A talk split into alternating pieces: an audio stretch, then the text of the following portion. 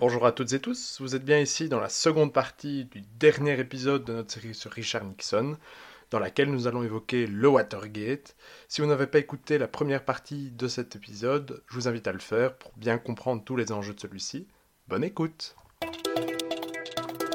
20 minutes pour comprendre.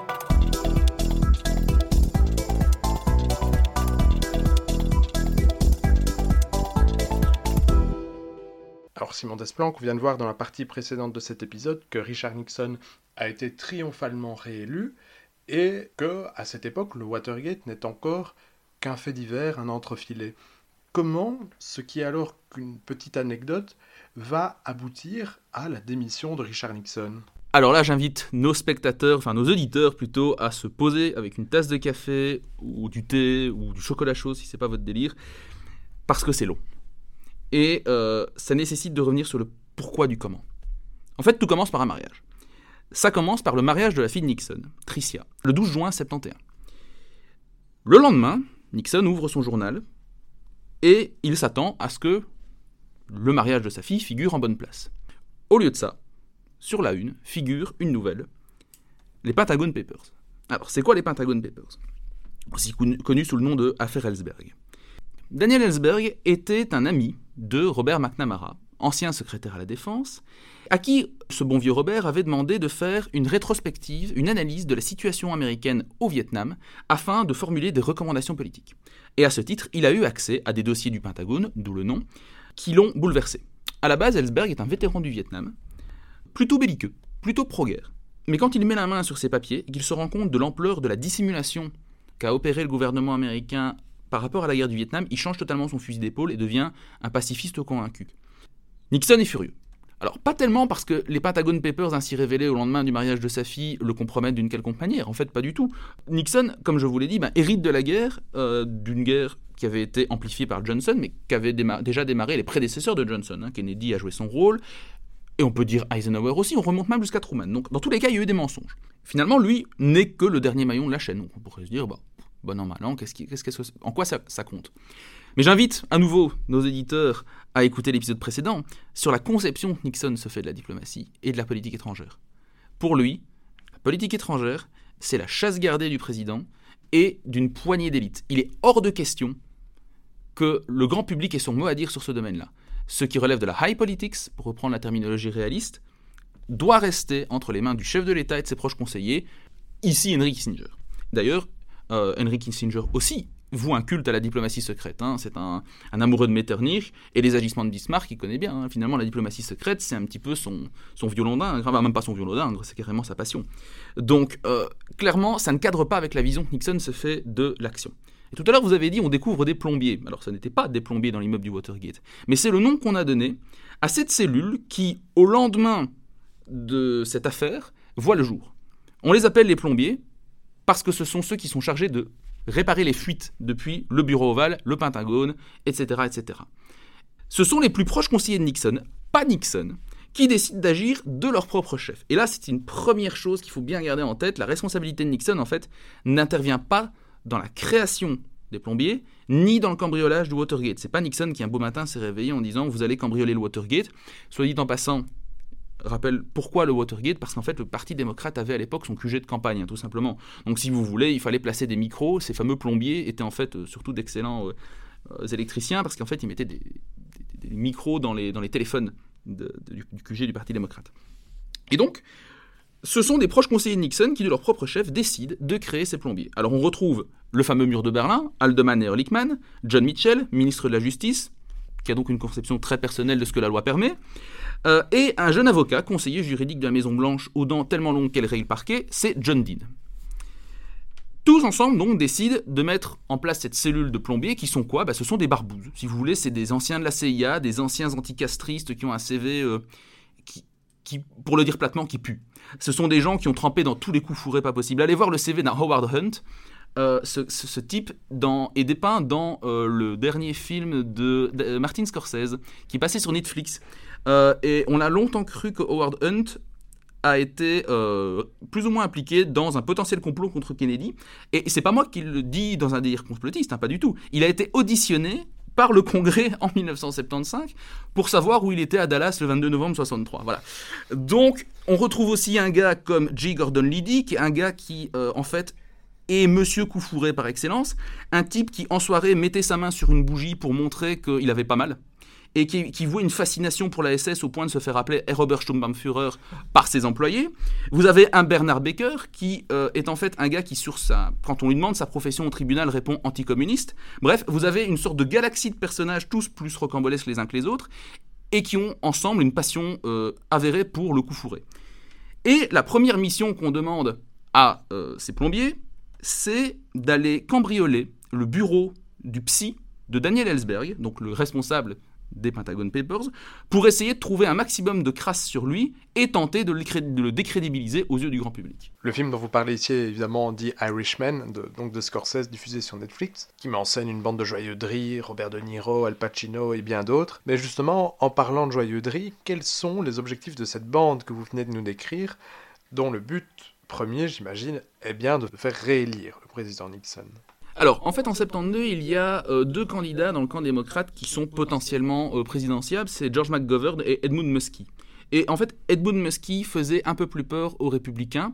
Euh, et en fait, sa campagne, sa campagne explosera en plein vol parce que justement, il y a quelques crasses qui seront révélées sur lui, il y a des coups, des coups fourrés qui seront faits et qui font en sorte que le Muskie ne concourra pas. Donc en fait, le but, c'est de faire tous les coups bas en se disant qu'on a l'approbation du président. En fait, Nixon n'est au courant de, pas grand-chose. Il sait qu'il y a sans doute des plombiers qui existent, que effectivement les, fuites qu'il dénonce, bah, on s'en charge.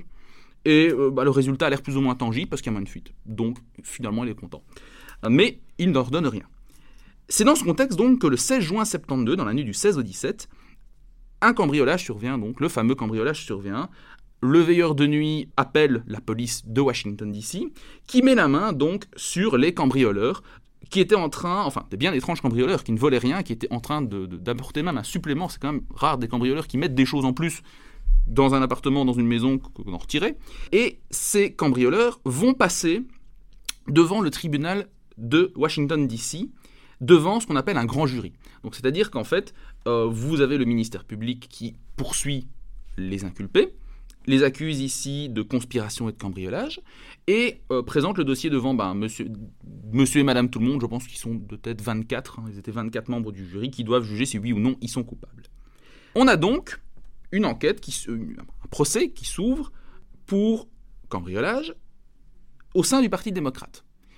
Parallèlement, le FBI ouvre une enquête pour espionnage domestique. Je vous rappelle, c'est normal, on a quand même affaire à un espionnage politique. Donc la question c'est qui a ordonné ça Qui est finalement l'exécutant Parce qu'on se doute bien que ces gars, notamment Hunt, euh, ne sont pas, n'ont pas agi de manière isolée, n'ont pas du tout le look et pas le profil. Hein. On, connaît leur CV, on le découvre très vite, ancien de la CIA pour certains. On se doute bien que c'est pas des gens qui cherchaient, euh, qui sont entrés parce qu'ils ont vu de la lumière. Hein. Donc euh, clairement, on se doute qu'il y a quelque chose de louche, et c'est tout à fait normal que le FBI cherche à enquêter. Mais si Richard Nixon n'est pas le commanditaire de ces exactions, où est le problème? Alors le problème survient le 23 juin 72, et on a la date parce que c'est ce qu'on appelle plus tard, ce qu'on appellera plus tard le smoking gun, c'est-à-dire la preuve qu'il y a eu un problème. On met Nixon au courant du cambriolage. Donc on sait ce qui s'est passé. On dit voilà, les plombiers ont ordonné une action sans votre consentement, Qu'est-ce que vous voulez faire? Et à votre avis, quelle est la réaction de Nixon? Ben Nixon, il va dire Ok, très bien. Je vais ordonner à la CIA d'ordonner au FBI d'arrêter son enquête. Et ça, c'est ce qu'on appelle l'obstruction à la justice. En fait, Nixon aurait très simplement dû dire Je me désolidarise, ce sont des gens qui gravitaient autour de moi, qui ont pris une initiative que je n'ai pas demandé. Il aurait dû dire Excusez-moi, ce sont des gens qui travaillent pour moi, mais ce n'est pas moi, ce qui est tout à fait exact. Arrêtez la fin de l'histoire. Sauf que non. Nixon ne fait pas ça. Alors c'est un peu compliqué de savoir pourquoi il ne le fait pas, sans doute pour ne pas révéler le poteau rose. Et en fait, bah, vous connaissez ça, vous connaissez soit de vous, soit des gens qui font un premier mensonge. Et pour couvrir ce premier mensonge, vous devez en faire d'autant plus des mensonges de plus en plus gros. Et après, tout l'édifice s'effondre. Bah, en fait, c'est à ce niveau-là, au niveau de la présidence, c'est exactement ce qui est en train de se passer. Nixon sera donc en quelque sorte pris à son propre piège, mais dans un premier temps, il n'y a pas de problème, personne ne pense que le président est mouillé dans cette affaire, et il est d'ailleurs brillamment réélu. Toutefois, il y a des questions qui se posent, et notamment d'où vient l'argent et qui a commandité ces exactions. Alors, Et c'est là qu'en janvier 73, un certain James McCord, qui est l'un des euh, cambrioleurs, entre guillemets, qui est jugé devant le grand jury euh, au tribunal de... qui a, été jugé, puisque leur sanction a été actée, va envoyer une lettre au juge qui les a condamnés. Et ce juge s'appelle John Sirica, son nom est important. Et il lui dit qu'il a commis un parjure, c'est-à-dire qu'il a menti devant le tribunal sous serment sur ordre de John Mitchell, qui était à l'époque ministre de la Justice. Donc évidemment, l'affaire ferait grand bruit et un nouveau procès va se rouvrir. Alors en février, du coup, sur ces entrefaits, le Sénat va établir ce qu'on appelle le Senate, Select Committee on Presidential Campaign Activities. C'est-à-dire bah, la commission d'enquête, en fait, sénatoriale chargée d'enquêter sur les activités euh, liées à la campagne présidentielle de Richard Nixon et qui va être présidée par un type qui va devenir une vraie rockstar à l'époque et qui va avoir une notoriété médiatique énorme, un certain Sam Irvin, qui est un démocrate du Sud, qui avait jadis été pour euh, la ségrégation, hein, pour le maintien de la ségrégation, mais qui va devenir, en à peine quelques mois, l'égérie de tous les progressistes et euh, le symbole de la lutte contre euh, la, duplicité présidentielle. Et à cet égard, mars 73 devient un véritable tournant à la Maison Blanche. Alors effectivement, mars 73, ça marque quelque part le début des problèmes. Parce que quand vous avez des barbouzes qui sont retenus derrière les barreaux depuis plusieurs mois, donc les cambrioleurs, que ces gens n'ont pas vraiment une éthique personnelle très forte et ils ont une conception de la, loyauté euh, très personnelle aussi, et qui sont privés de leur gagne-pain, à un moment donné, ils risquent de parler et de dire des choses. D'ailleurs, McCord a d'ailleurs envoyé une lettre hein, donc, euh, à Syrica, et c'est on craint vraiment que plus ne soit révélé à la presse. Et donc, John Dean, l'avocat de la Maison-Blanche, fait part à Nixon de ses inquiétudes en disant voilà, ces gens-là risquent de parler. Et il va falloir, si on veut qu'ils restent silencieux, sortir le chéquier. Réponse tout à fait normale de Nixon ok, à votre avis, combien? Et Dean, un peu surpris, répond bah, je sais pas, un million de dollars Et là, Nixon, placide, lui répond ok, ça doit pouvoir se trouver. En fait, Nixon est en train d'utiliser euh, l'argent de sa campagne de réélection, ce qu'on avait appelé à l'époque le CRP, donc Committee uh, to Re-elect the President, que les, les pourfendeurs de Nixon avaient d'ailleurs surnommé le CREEP. Je vous laisse traduire vous-même pour euh, dénoncer justement Nixon, et en fait il sort la caisse noire du Parti républicain, pour le dire un peu platement, qui était à l'époque dirigé par l'ancien ministre de la Justice, qui se recycle très bien, donc, puisqu'il était passé de ministre de la Justice à directeur du CRIP, et donc avait eu une responsabilité dans, dans, cette, fameuse fuite de millions de dollars. Enfin, bref, ce genre aussi de personnage qui nous fait, qui nous fait dire que finalement les, scandales politiques en Wallonie n'ont rien à envier à ce qui se passe aux États-Unis non plus. Hein. Donc, paradoxalement, Dean sait qu'il est sur un siège éjectable parce que, un peu plus tard, Nixon lui demande d'écrire un rapport, signé de son nom, comme par hasard, pour lui expliquer en fait tous les tenants et aboutissants de l'affaire et permettre au président de faire le point sur la situation et de prendre les mesures qui s'imposent. Évidemment, Dean est loin d'être né de la dernière pluie et il se doute bien que s'il y a son nom dessus, euh, c'est sans doute pour que le président le sorte devant une caméra en disant voilà, c'est monsieur Dean, mon avocat, dont je dois me séparer à grand regret, qui a ordonné ces manigances. Voilà, je, m'en sépare et on dit que rien ne s'est passé. Sauf que Dean, du coup, est sur le point de craquer. Nixon et ses adjoints sont donc sous le coup de plusieurs enquêtes. Le grand jury mené par Sirica, les auditions devant le Sénat menées par Irvine, le, FBI qui a entre-temps annulé son enquête sous la demande de la CIA pour des raisons de sécurité nationale, et le Washington Post qui est sur la brèche depuis le début. Mais ce n'est pas tout. Effectivement, il faut rajouter à cette euh, galaxie d'acteurs un cinquième, le Special Prosecutor Archibald Cox, qui a été nommé par Nixon pour faire la lumière sur l'affaire. Alors c'est paradoxal, mais en fait, n'oubliez pas que maintenant, on sait que Nixon avait une responsabilité de dissimulation, etc. Mais à l'époque, on ne le sait pas. Et pour donner le change, quelque part, un, si vous voulez, un enquêteur spécial a été nommé par Nixon avec les pleins pouvoirs et placé directement sous la tutelle du ministre de la Justice.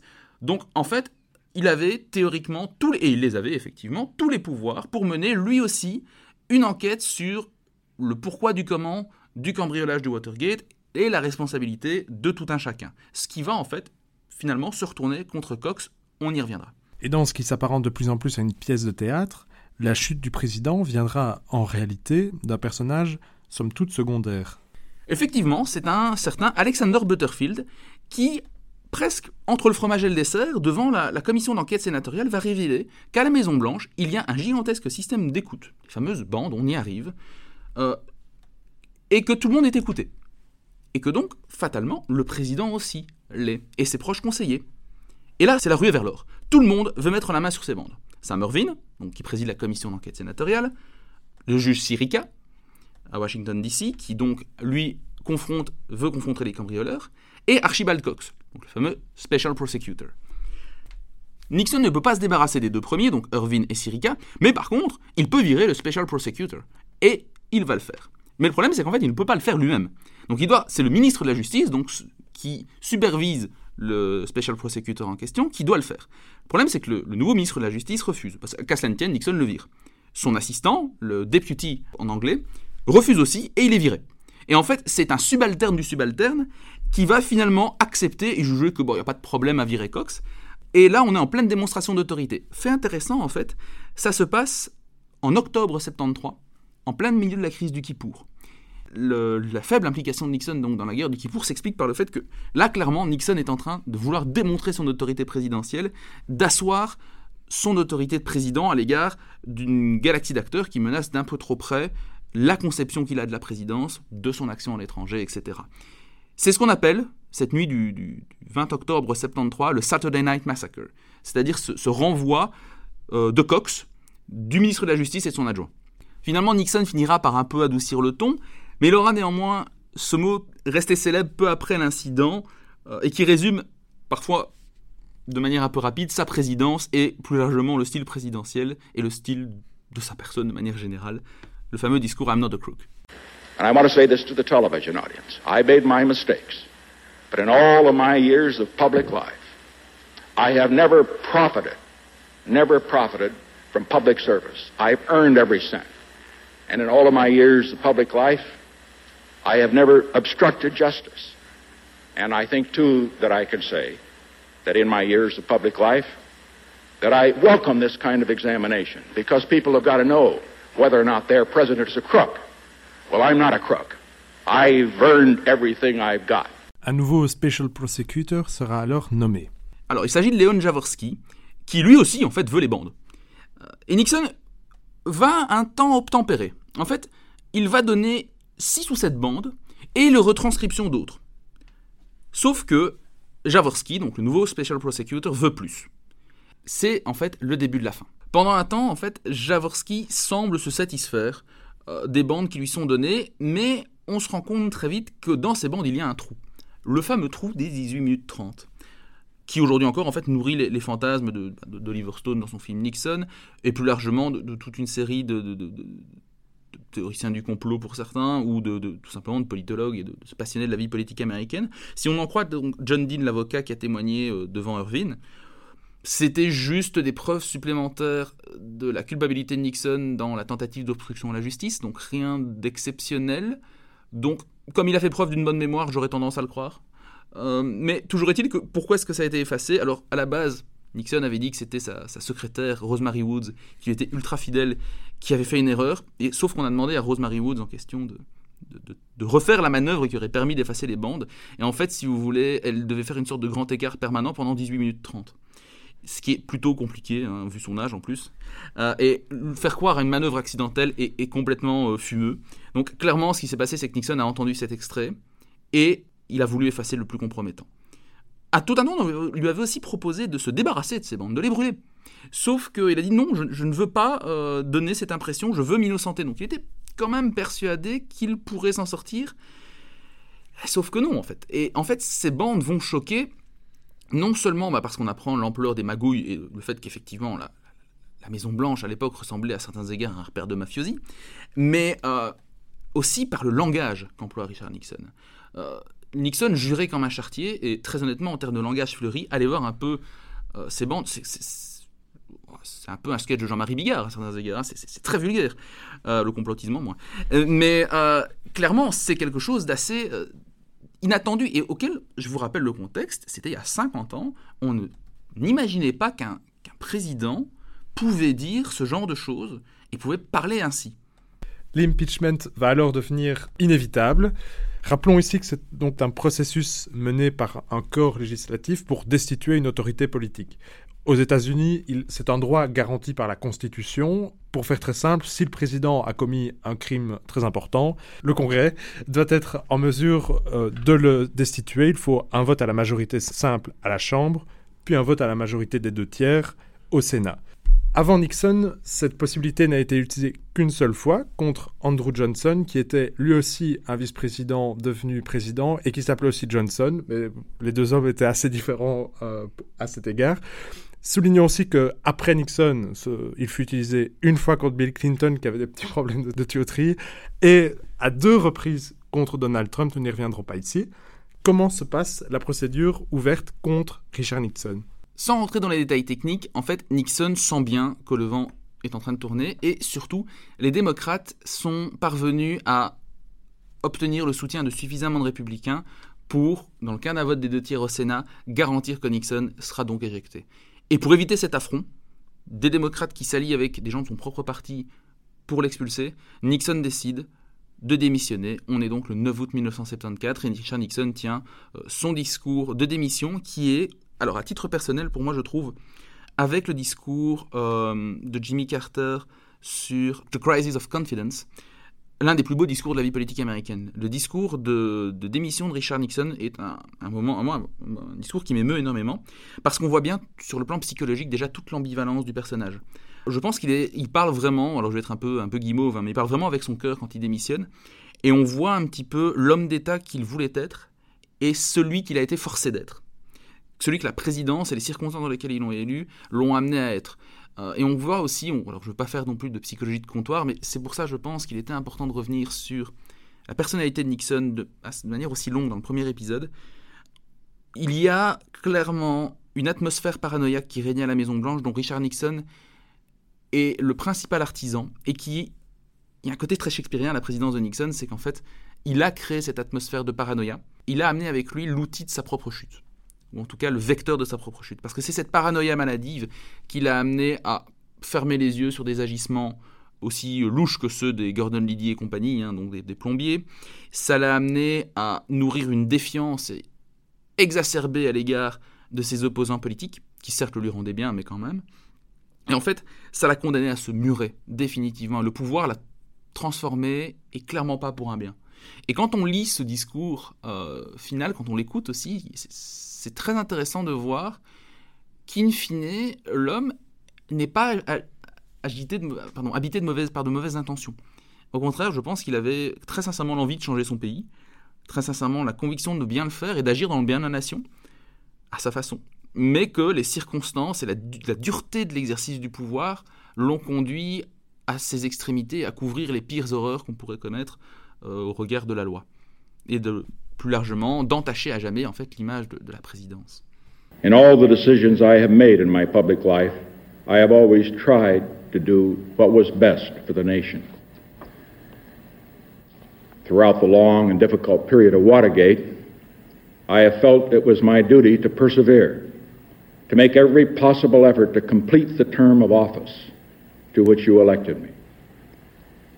In the past few days, however, it has become evident to me that I no longer have a strong enough political base in the Congress to justify continuing that effort. The interests of the nation must always come before any personal considerations. From the discussions I have had with congressional and other leaders, I have concluded that because of the Watergate matter, I might not have the support of the Congress that I would consider necessary to back the very difficult decisions and carry out the duties of this office in the way the interests of the nation will require. I have never been a quitter. To leave office before my term is completed is abhorrent to every instinct in my body. But as president, I must put the interests of America first. America needs a full time president and a full time Congress, particularly at this time with problems we face at home and abroad. To continue to fight through the months ahead for my personal vindication would almost totally absorb the time and attention of both the President and the Congress in a period when our entire focus should be on the great issues of peace abroad and prosperity without inflation at home. Therefore, I shall resign the presidency effective at noon tomorrow. Vice President Ford will be sworn in as president at that hour in this office. Le 9 août 1974, Richard Nixon démissionne donc et c'est son vice-président, Gerald Ford, qui devient président des États-Unis. Que va-t-il alors se passer pour l'ex-président Nixon? Alors en fait, dans la foulée de sa démission, Nixon va enchaîner les problèmes. Au premier plan, les problèmes de santé, il va faire une, crise de phlébite très grave qui manquera en fait de, de l'achever tout simplement. Et puis ensuite, surtout, il va avoir de gros problèmes financiers qui vont commencer à s'accumuler. Et c'est dans ce contexte que surviennent les, interviews, les fameuses interviews qui ont été euh, mises, en, mises écran par euh, Ron Howard de David Frost. Alors, il faut savoir, petite anecdote intéressante, je trouve, que j'ai apprise en relisant le, fameux ouvrage de Coppolani, dont je ne cesse de vous rabâcher les oreilles depuis l'épisode 1, euh, que les discours présidentiels n'étaient pas rémunérés avant Nixon. Donc, en fait, et avant Ford en fait. Donc c'est-à-dire que quand Richard Nixon donne un discours devant euh, le club de couture local, eh bien il n'est pas du tout payé. Euh, c'est en fait Gerald Ford qui va lancer cette tradition de se faire payer de plus en plus grassement pour un discours. Et d'ailleurs, ça a énervé passablement Richard Nixon, qui ne comprenait pas comment on pouvait payer pour écouter Gerald Ford, donc son successeur, mais bref, il n'avait pas une très grande estime de lui. À l'époque, les, les discours publics ne sont pas rémunérés. Ça n'est en revanche pas le cas des interviews. Et pour se refaire une santé financière, il accepte l'offre d'un journaliste de variété, David Frost, qui va euh, revenir sur la carrière de Nixon dans plusieurs interviews et tenter d'arracher au président les excuses auxquelles lui et son équipe estiment que le peuple américain a droit. Pourquoi? Parce qu'en fait, Nixon obtient le pardon présidentiel un mois à peine après euh, l'investiture de Ford. Alors, on a longtemps fantasmé sur est-ce qu'il y a eu un deal secret, on donne la présidence à Gerald Ford et Nixon. En fait, non, pas du tout. Et la raison, elle est beaucoup plus prosaïque. Et il ne faut pas la lire avec notre, notre œil de, cynique habitué aux grosses affaires politiques. Je pense qu'on a encore affaire à des hommes politiques qui, à l'époque, ont le sens de l'État. Et je ne dis pas que ce n'est pas le cas aujourd'hui, mais c'est différent. C'est une autre, une autre époque. Et on ne veut pas traîner les Américains dans un procès long qui raviverait les plaies euh, du Watergate. Et on ne veut pas, si vous voulez, rabâcher les oreilles du public avec ça pendant trois ans. Et puis surtout, plan personnel, Ford n'a pas envie que sa présidence soit euh, en fait ponctuée tous les lundis, par exemple, d'un article du New York Times ou du Washington Post dans lequel on reviendrait sur euh, le rôle exact de Nixon, le témoignage de Haldeman, de Lickman, du président lui-même. Et donc, il décide d'accorder le pardon présidentiel et quelque part, il y a pour les, autres, le peuple américain et les, détracteurs de Nixon, ben, il y a un goût d'inachevé là derrière. Et quelque part, bon, c'est la vision un peu fantasmée que nous donne Ron Howard dans le film, elle est pas mal. Hein, finalement, il y a un peu de vrai aussi. C'est cette idée de dire on veut euh, obtenir les aveux de Nixon et des excuses pour le coup qu'il apportait aux institutions américaines avec un grand I. Et donc, comment occupera-t-il ses journées hors de la Maison Blanche Disons qu'il va passer le, plus clair de son temps à écrire sur le domaine qui l'a toujours fasciné et qui a fait qu'il a voulu se lancer dans la course présidentielle, les affaires étrangères et la politique étrangère de manière générale. Vous avez donc, vous pouvez même trouver régulièrement en brocante des bouquins qui ont été écrits par Nixon dans les années 70-80, où il présente l'état du monde, euh, imagine des scénarios pour l'avenir, et tout ce qu'on peut dire quand on les lit, c'est qu'il a clairement euh, un sens analytique assez aigu. Hein. Ça confirme une intuition qu'avaient eu certains de ses biographes, que finalement il aurait été plus heureux en étant, euh, en étant académicien, chercheur, qu'en étant euh, une figure publique, hein, que clairement il a, il, a, il a une carrure académique indéniable, et il a un sens analytique très, très développé. Il va aussi finalement être peu à peu réhabilité par ses successeurs. On le verra lors de dîners présidentiels, il sera invité notamment par Jimmy Carter. Euh, il sera même envoyé et dépêché par Carter, je pense, en Égypte pour rencontrer Anwar el-Sadat, le président, etc. Donc finalement, c'est très intéressant de voir qu'il finit par redevenir, se normaliser l'aura de, disons, de, diabolique qui l'entourait jusque-là disparaît peu à peu. Euh, et elle culminera en fait avec le discours de, de, Bill Clinton au lendemain de sa mort, le 22 avril 1994, dans lequel finalement Clinton, qui est pourtant un démocrate qui s'était virulemment opposé, hein, qui avait pris à, Nixon, qui avait d'ailleurs développé sa conscience politique pendant les années Nixon en partie, ou en tout cas qui l'avait affiné, euh, appellera à regarder le bilan de Nixon au-delà du Watergate et à fermer la page du Watergate. Et ça, c'est extrêmement intéressant. Et d'ailleurs, pour une petite anecdote pop culture, puisque vous êtes, euh, vous savez, vous avez rappelé à nos éditeurs que j'ai fait ma thèse sur la présentation du président des présidents américains au cinéma. bah, je vais un petit peu digresser, revenir sur une de mes, de passions, les Simpsons. Matt Groening, en fait, va d'ailleurs écrire un article, je ne sais plus où, dans lequel il invitera euh, les spectateurs, ces jeunes spectateurs du show Les Simpsons, qui à l'époque cartonne, on est à la saison 5 ou 6, à ne pas prendre pour argent comptant tout ce qu'on dit sur cet homme, parce que c'est quand même un sale type.